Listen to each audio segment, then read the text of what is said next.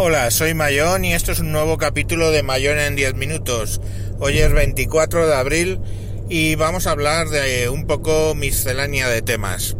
En primer lugar, eh, sin seguir ya contestando a la contestación de la contestación, reconocer que efectivamente, tal como dice en, Vidas en Red eh, con verso 72, ya no es posible comprar a 400 euros el Samsung Chromebook Plus en Estados Unidos y traerlo en importación. El precio, la última vez que lo vi, o sea, ayer eran de 500 euros. 500 euros en la compra del equipo, eh, su envío y el pago de aranceles, todo incluido y gestionado por Amazon. Pero he de recordarle a nuestro querido amigo Converso que el 12 de junio de 2017, cuando estaba en proceso de comprarle su eh, Samsung Chromebook Plus, cosa que hice al final, para negociar el precio miré cuánto costaba importarlo exactamente lo mismo que acabo de comentar en Amazon con su envío y sus aranceles. Y por entonces, y tengo un pantallazo que yo le mandé a él para demostrarlo, costaba 400 euros. Con lo cual nos podemos encontrar con la paradoja, o nos encontramos con la paradoja, de que ha subido de precio. Eh, estaba en 400 euros hace un año, menos unos meses, hace menos de un año estaba en 400 euros y ahora está en 500.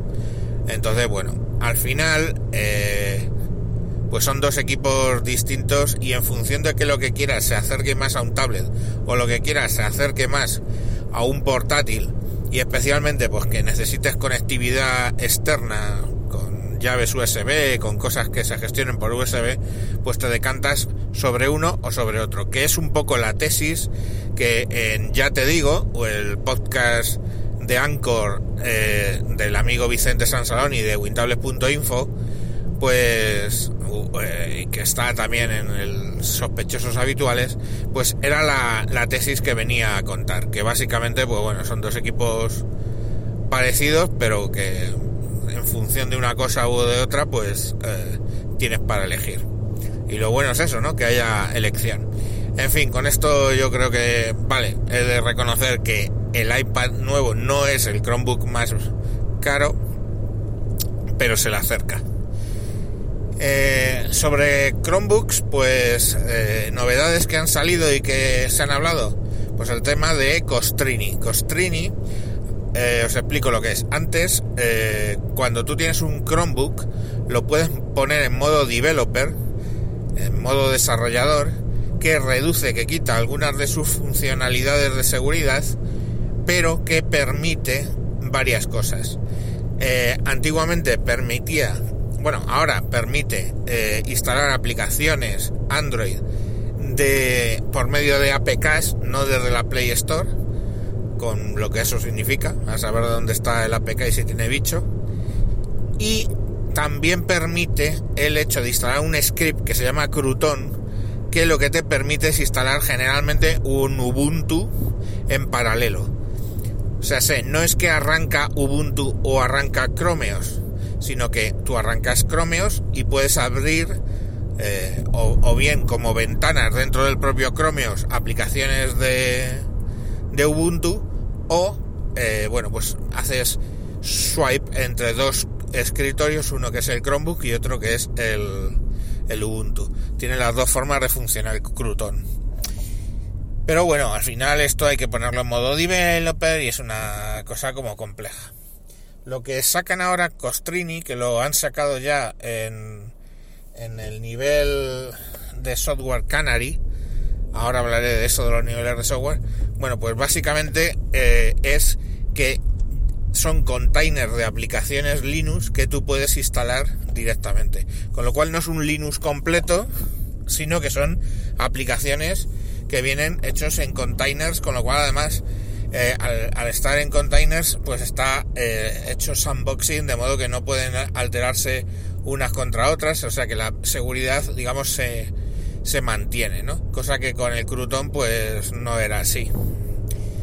Eh, lo de niveles de software, hay tres niveles de software que tú puedes tener en tu en tu Chromebook, que son básicamente el estable, el beta, el desarrollo y Canary no confundir el nivel desarrollo de software con el eh, modo desarrollador o modo developer, ¿vale? Es simplemente que cuando sacan una versión, primero el alfa, lo llaman Canary, ese alfa empieza su desarrollo, mm, es absolutamente no recomendable tener el Chromebook en, modo Canary, pues la versión eh, luego la pasan a developer, ahí los desarrolladores ya, o sea, desarrollo, los desarrolladores la pues la, hacen sus aplicaciones y prueban sus aplicaciones, tampoco es muy recomendable. Y luego ya está el modo beta, que ya está casi lista para salir, y ahí pues bueno, ya sí que se puede permitir uno el lujo de tener el Chromebook en modo beta, aunque a mí no me gusta, pero bueno, porque obviamente todavía eh, tiene algún pete en algún momento, y siempre suele ser el peor momento, y luego ya el sistema estable, que es cuando tú ya tienes la versión totalmente estable y la puedes utilizar. Entonces, en el nivel, actualmente en el nivel Canary, y solo para los, los Chromebooks de Google más caros, han sacado lo de los Costrini. Pero eso, bueno, pues están en, nivel Canary, o sea, en alfa, se funciona y hay fotos que han sacado, eh, capturas de pantalla, etcétera. Pero bueno, sabemos que eso va a llegar. Cuando está en Canary, pues eh, muy mal se tiene que dar para que no lo saquen adelante. O sea, todo lo de las aplicaciones Android empezó en Canary y luego lo fueron subiendo de nivel en distintas máquinas. Hay máquinas que todavía las apps de Android solo funcionan en el nivel beta, por ejemplo. Entonces, bueno, básicamente eso nos va a permitir ejecutar aplicaciones eh, Linux de un modo eh, seguro dentro de nuestros Chromebooks. De modo que, bueno, pues el container puede reventar, eh, la aplicación revienta, pero no revienta todo el, a nivel del sistema operativo, ¿vale? más cosas, más cosas. Pues al respecto de Chromebook, eh, las, nuevos equipos que, que van apareciendo, pues ha aparecido uno que es tablet, pero eh, mirando el código de Chromium se identifica que vienen de camino más tablets, punto número uno, con Chrome, y punto número dos, eh, equipos que el teclado se desconecta, ¿no? Desatachable, como se diga en castellano. Eso también puede ser otra variedad. En la variedad está el gusto, desde luego, ¿no? Y si ya teníamos antes eh, los, los sticks de Chrome, eh, teníamos los Chromeboxes, que son mini ordenadores con Chrome OS, teníamos los Chromebase, que son all in one, o sea, todo esto es todo en uno, que es la pantalla y en la pantalla va todo, con Chromeos y los portátiles que eran Chromebooks, pues ahora vamos a tener tablets y convertibles, lo cual es bastante interesante.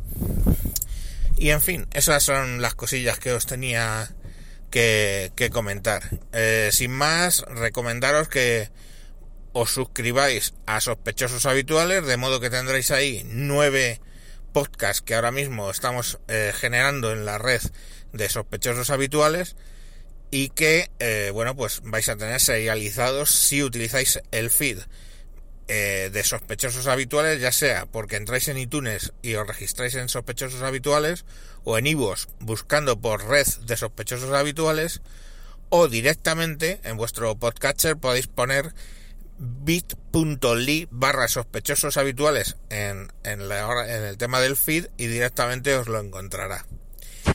Lo dicho, un saludo y hasta próximos capítulos. Adiós.